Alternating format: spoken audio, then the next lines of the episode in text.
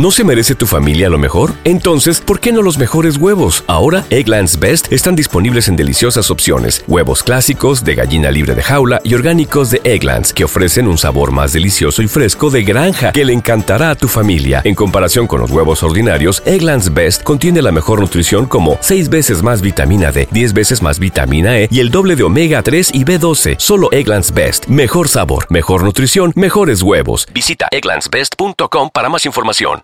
La niña fue encontrada en su propia habitación. Solo 31 años después, todo el mundo se enteró de la impactante verdad. La chica de 16 años, que vivía en la misma casa con sus padres y hermana menor, se había ido a dormir a su habitación y por la mañana la encontraron muerta. La policía supo enseguida que se trataba de un asesinato pero ninguno de sus familiares supo nada aquella noche. Se necesitaron 31 años para resolver finalmente el caso. Pero nadie estaba preparado para este giro de los acontecimientos. Fan Katz nació el 24 de marzo de 1973 en Kansas City, Missouri. Los padres pronto tuvieron dos hijas más, la familia vivía en una pequeña casa de dos pisos en un barrio residencial de mala muerte. Desde muy joven ayudó a sus padres a cuidar de los niños más pequeños. Iba a la iglesia con regularidad y le gustaba nadar. Cuando cumplió 16 años, Fan consiguió un trabajo a tiempo parcial en un parque de atracciones local. Su familia era bastante pobre y la niña buscaba ganar al menos algo de dinero en su tiempo libre de la escuela.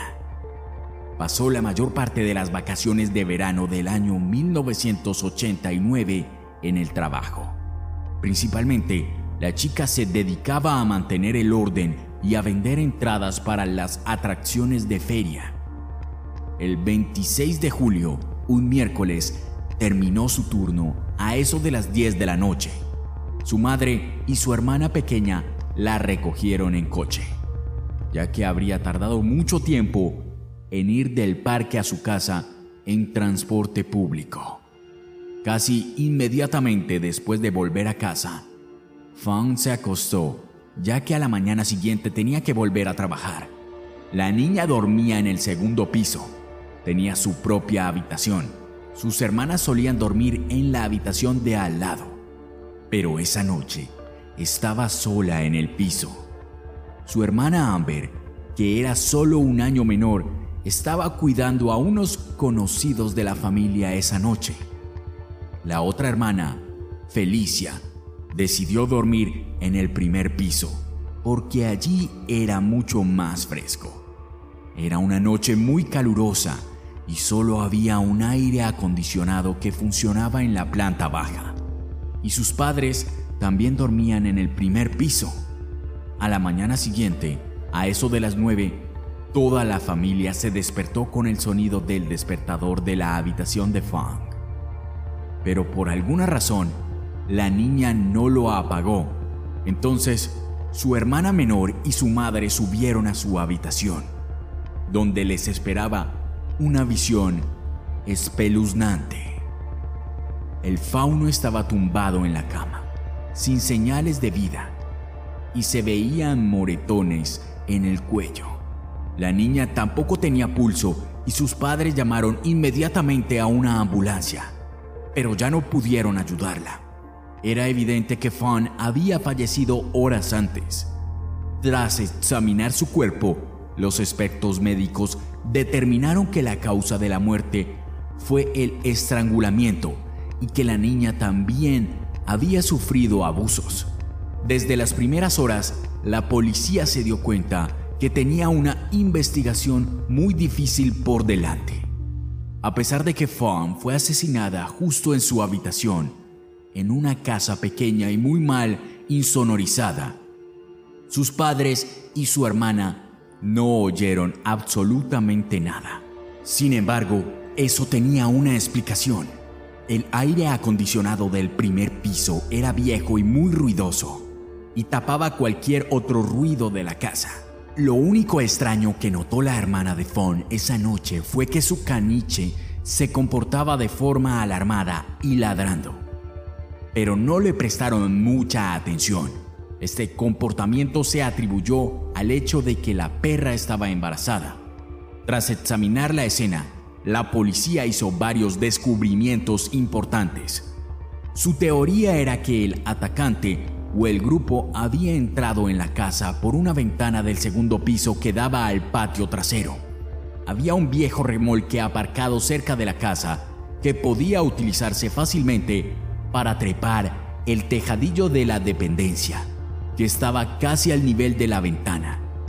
La propia ventana se había dejado abierta porque no había aire acondicionado en el segundo piso y había que combatir el calor de alguna manera. En la habitación de Fawn, los expertos encontraron las primeras pistas importantes. Unos cuantos pelos cortos, pequeñas manchas de sangre y restos de semen en la sábana de su cama. Todo esto fue enviado al laboratorio para su análisis. Además, faltaban varios objetos en la casa, como radios, una consola de juegos Nintendo y una grabadora estéreo. Se encontraron otros objetos en el suelo delante de la casa.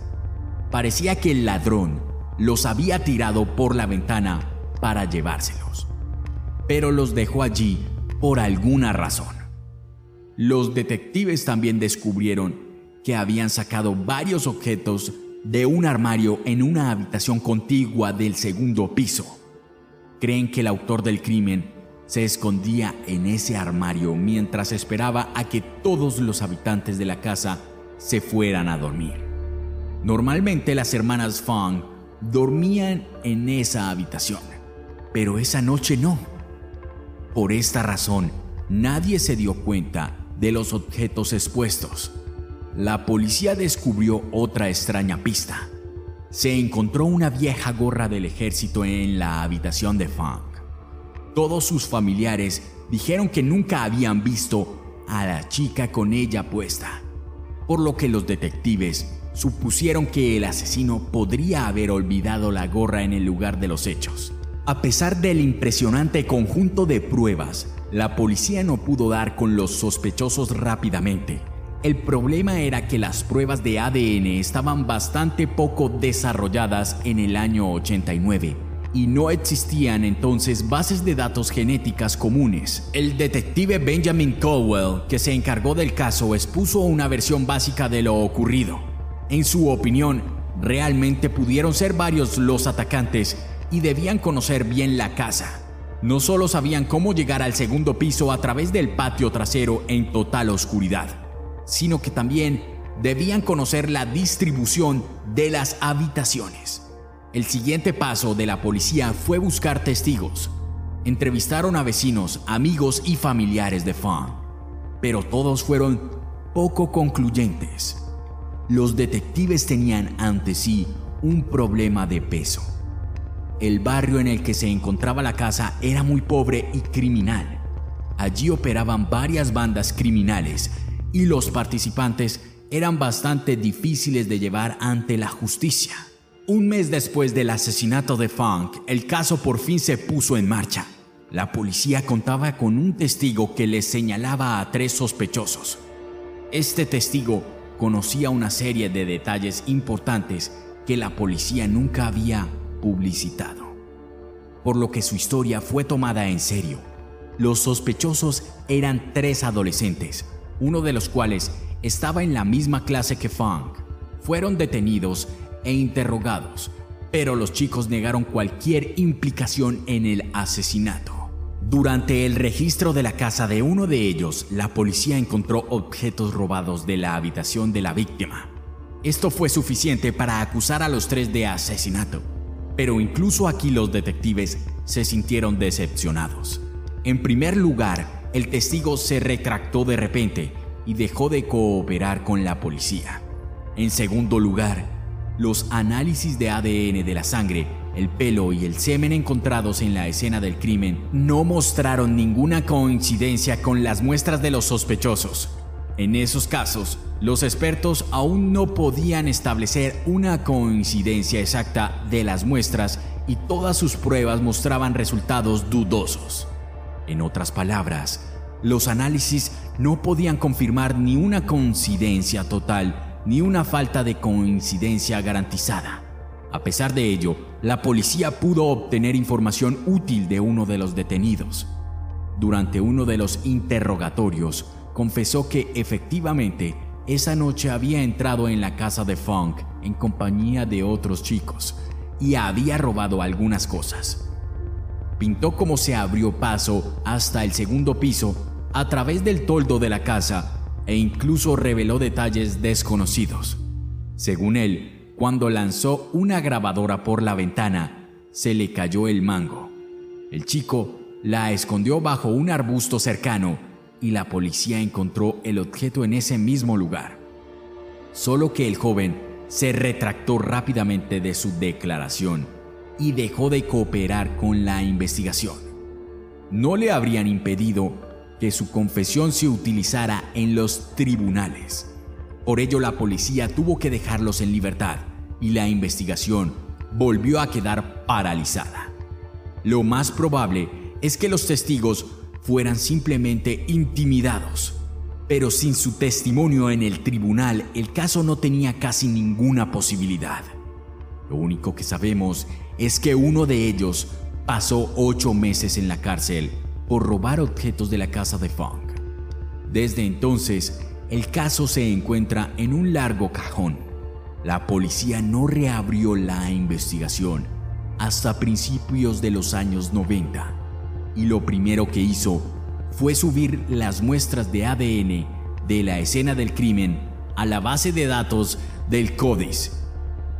Esta se había creado varios años antes y contenía muestras de ADN de personas juzgadas por delitos graves. Por desgracia, no se encontró ninguna coincidencia con el asesino de Funk. La aparición de esta base de datos fue el resultado de importantes avances científicos en el estudio del ADN. También permitió a la policía volver a recoger muestras de ADN de los tres sospechosos originales y realizar pruebas más avanzadas. Esta vez, los expertos determinaron inequívocamente que el pelo, el semen y la sangre no pertenecían a ninguno de ellos. Esto era bastante extraño, dado que los sospechosos fueron encontrados en posesión de las pertenencias de Funk. Los detectives especularon con que los tres tipos habían robado efectivamente en su casa esa noche, pero que había otro hombre con ellos. Era el que había abusado y matado a la chica. Todo esto planteaba aún más preguntas. ¿Podría ser que cuatro delincuentes entraran en la casa sin ser vistos, mataran a Fong e igualmente, sin ser vistos, abandonaran la escena del crimen? La policía aún no tenía respuesta a esta pregunta. Desde entonces el caso ha vuelto a estancarse. Con cada año que pasa, la familia Funk creía cada vez menos que el asesinato se resolviera.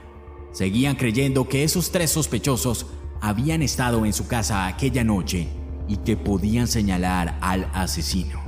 Pero nunca lo harían. Lo único que podía ayudarles a descubrir la verdad era una muestra de ADN almacenada en el laboratorio de la policía. En el año 2018 ocurrió algo interesante. Amber, la hermana menor de Funk, dio algunos detalles inquietantes sobre el crimen. Colocó sus pensamientos y hechos desconocidos por la policía en un popular foro estadounidense dedicado a los crímenes sin resolver. En sus 23 años de existencia, el foro ha desarrollado una reputación muy fiable. Sus miembros han ayudado a la policía a resolver varios casos de gran repercusión. Se ha verificado y confirmado que Amber es realmente quien dice ser, por lo que su mensaje es digno de atención. Según ella, los autores entraron en la casa cuando la madre y la hija menor de Funk iban a recogerla a su lugar de trabajo. Su padre, que estaba en casa en ese momento, estaba durmiendo. A continuación, los autores se escondieron en un armario de una habitación vacía del segundo piso y esperaron a que todos estuvieran dormidos. Amber también reveló que al menos dos de los autores conocían personalmente a Fan. Uno de ellos había ido al colegio con ella, pero el otro había conocido a la niña en la iglesia unos días antes de que fuera asesinada. Amber estaba presente en el momento de su encuentro y estaba segura que el tipo estaba interesado en su hermana de forma romántica. Además, llegó a la conclusión que los criminales habían planeado originalmente matar a Funk y el robo era solo un factor incidental para la policía. Pero se adhirió a la versión que los criminales entraron en la casa para obtener beneficios y vieron a la chica dormida allí, tras lo cual decidieron violarla. Pero ¿por qué estaba Amber tan segura que era el asesinato que estaba preparando de antemano? Robar su casa, dijo, era simplemente inútil. La familia era pobre y no tenía nada de valor. Pero mucho más interesante, dijo Amber, era que los autores habían utilizado el camisón de su hermana pequeña, que había estado tirado en la habitación de al lado, para mejorar a Fawn. Esto significaba que los asaltantes se habían llevado de antemano de esa habitación y se habían escondido en el armario para estrangular a la víctima. Si no habían planeado el asesinato de antemano, si no habían tropezado con Fang durante el robo, no habría tenido sentido que se llevaran el camisón de la habitación contigua. Amber añadió que los autores también debían conocer la rutina de su familia para poder colarse en la casa sin ser detectados. Ella misma trabajaba a tiempo parcial como niñera de lunes a viernes y solo estaba en casa durante el día. Los fines de semana, la niña dormía en la misma habitación del segundo piso por la que se habían colado los ladrones. Por lo tanto, los delincuentes habrían sido descubiertos inmediatamente. Además, habrían vigilado la casa y esperado hasta que la madre de Funk y su hermana menor fueran a recoger la niña al trabajo. A pesar de todo esto, la historia de Amber no acercaba el caso a su resolución, pero era el año 2018 y la ciencia de la investigación del ADN había avanzado mucho. Decenas, sino cientos de casos olvidados desde hacía tiempo se estaban resolviendo gracias a las nuevas herramientas de análisis. Los familiares de Funk veían todo esto y les molestaba que la policía no tuviera prisa por reabrir la investigación del asesinato. Estaban en contacto permanente con los detectives del caso y cada vez la respuesta era la misma. Las pruebas de ADN aplicadas requieren dinero y la policía tiene decenas de casos de este tipo así que los familiares solo podían esperar a que les llegara el turno y la financiación. Pero decidieron tomar la iniciativa y en 2019 pusieron en marcha una recaudación de fondos. La familia quería cubrir por completo el coste de las muestras de ADN y también ofrecía una recompensa de 10 mil dólares por cualquier información que condujera a la captura del autor. Gracias a la amplia cobertura de los medios de comunicación y a las entrevistas con los miembros de la familia, muchas personas preocupadas respondieron a sus peticiones de ayuda. La familia reunió rápidamente la cantidad de dinero necesaria, pero incluso en este punto se sintió decepcionada. El departamento de policía se negó a iniciar esta investigación a costa de los familiares de la víctima. El detective jefe explicó que en una situación así iba a haber un gran problema. Si los familiares de una víctima pueden pagar esas pruebas y agilizar los resultados, el mismo derecho deberían tener cientos de otras familias que llevan años buscando a los responsables del asesinato de sus seres queridos. Pero es sencillamente imposible realizar tal cosa en la práctica, ya que solo unos pocos laboratorios en el mundo realizan pruebas de ADN innovadoras y con tal afluencia simultánea de quienes desean hacerlo, los recursos simplemente no son suficientes. La empresa líder en este campo es Parabon Nanolabs, que ya hemos mencionado repetidamente en otros videos.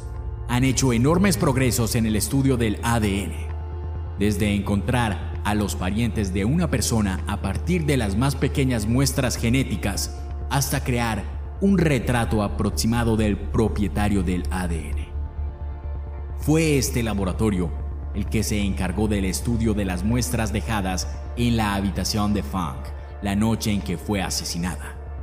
Los familiares de la niña creían que la policía no tenía prisa por seguir su caso por otra razón. Se trataba de una familia pobre en un mal barrio y el asesinato no era prioridad para los investigadores del lugar. En una entrevista, la hermana Fong dijo que si se hubiera tratado de un asesinato de una familia de ricos o de gente de alto nivel, todas las investigaciones necesarias se habrían hecho al instante. Desgraciadamente, nunca consiguieron acelerar el proceso y no fue hasta finales del año 2020 cuando se produjo el tal esperado avance. Pero la familia no estaba preparada para tal verdad. Con el apoyo financiero del FBI, la policía envió muestras de la habitación de Funk al laboratorio. Allí comenzaron un examen detallado del ADN y la búsqueda de posibles familiares de sus poseedores. La mayor parte de su trabajo fue con la muestra de semen encontrada en la escena del crimen.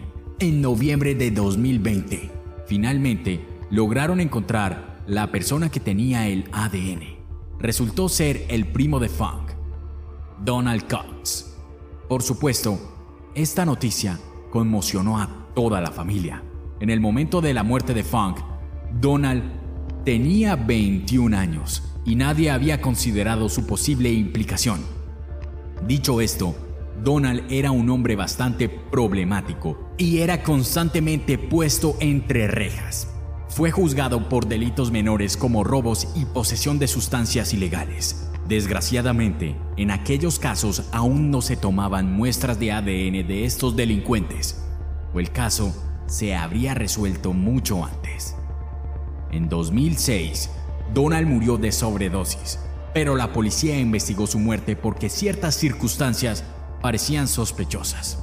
Gracias a esta investigación, se conservó una muestra de su ADN, pero no se introdujo en la base de datos del FBI porque el hombre de ese caso era la víctima, no el autor. Una vez que los expertos informaron a la policía de su descubrimiento, compararon esta muestra con el semen encontrado en la escena del crimen y obtuvieron una coincidencia del 100%. A pesar de la gravedad del descubrimiento, los familiares tenían una respuesta a una pregunta que les había atormentado durante 31 años, pero quedaba un punto muy importante en toda la historia. Una gran cantidad de pruebas indicaban que los tres sospechosos originales también habían estado en la casa de Funk esa noche. Ahora, quedaba claro cómo los autores conocían la casa y las rutinas de la familia con tanta precisión. Donald era un visitante frecuente y conocía todos estos matices. Sin embargo, la policía cerró el caso y no se presentaron nuevos cargos contra los tres hombres. La hermana Funk dijo que no veía ningún sentido en sacarles una confesión, aunque los hombres habían estado presentes en la casa esa noche. Es posible que ni siquiera hayan presenciado el asesinato en sí, que Donald se haya quedado solo en la casa y que solo haya atacado a Funk después. Felicia añadió que los tres sospechosos ya habían pagado por su acto. Durante todo ese tiempo, Mientras el caso seguía sin resolverse, todo el vecindario estaba convencido al 100% de su culpabilidad. Por ello, había una actitud extremadamente negativa hacia ellos, con todas las consecuencias que ello conlleva, según la hermana Funk, sus vidas estaban efectivamente arruinadas.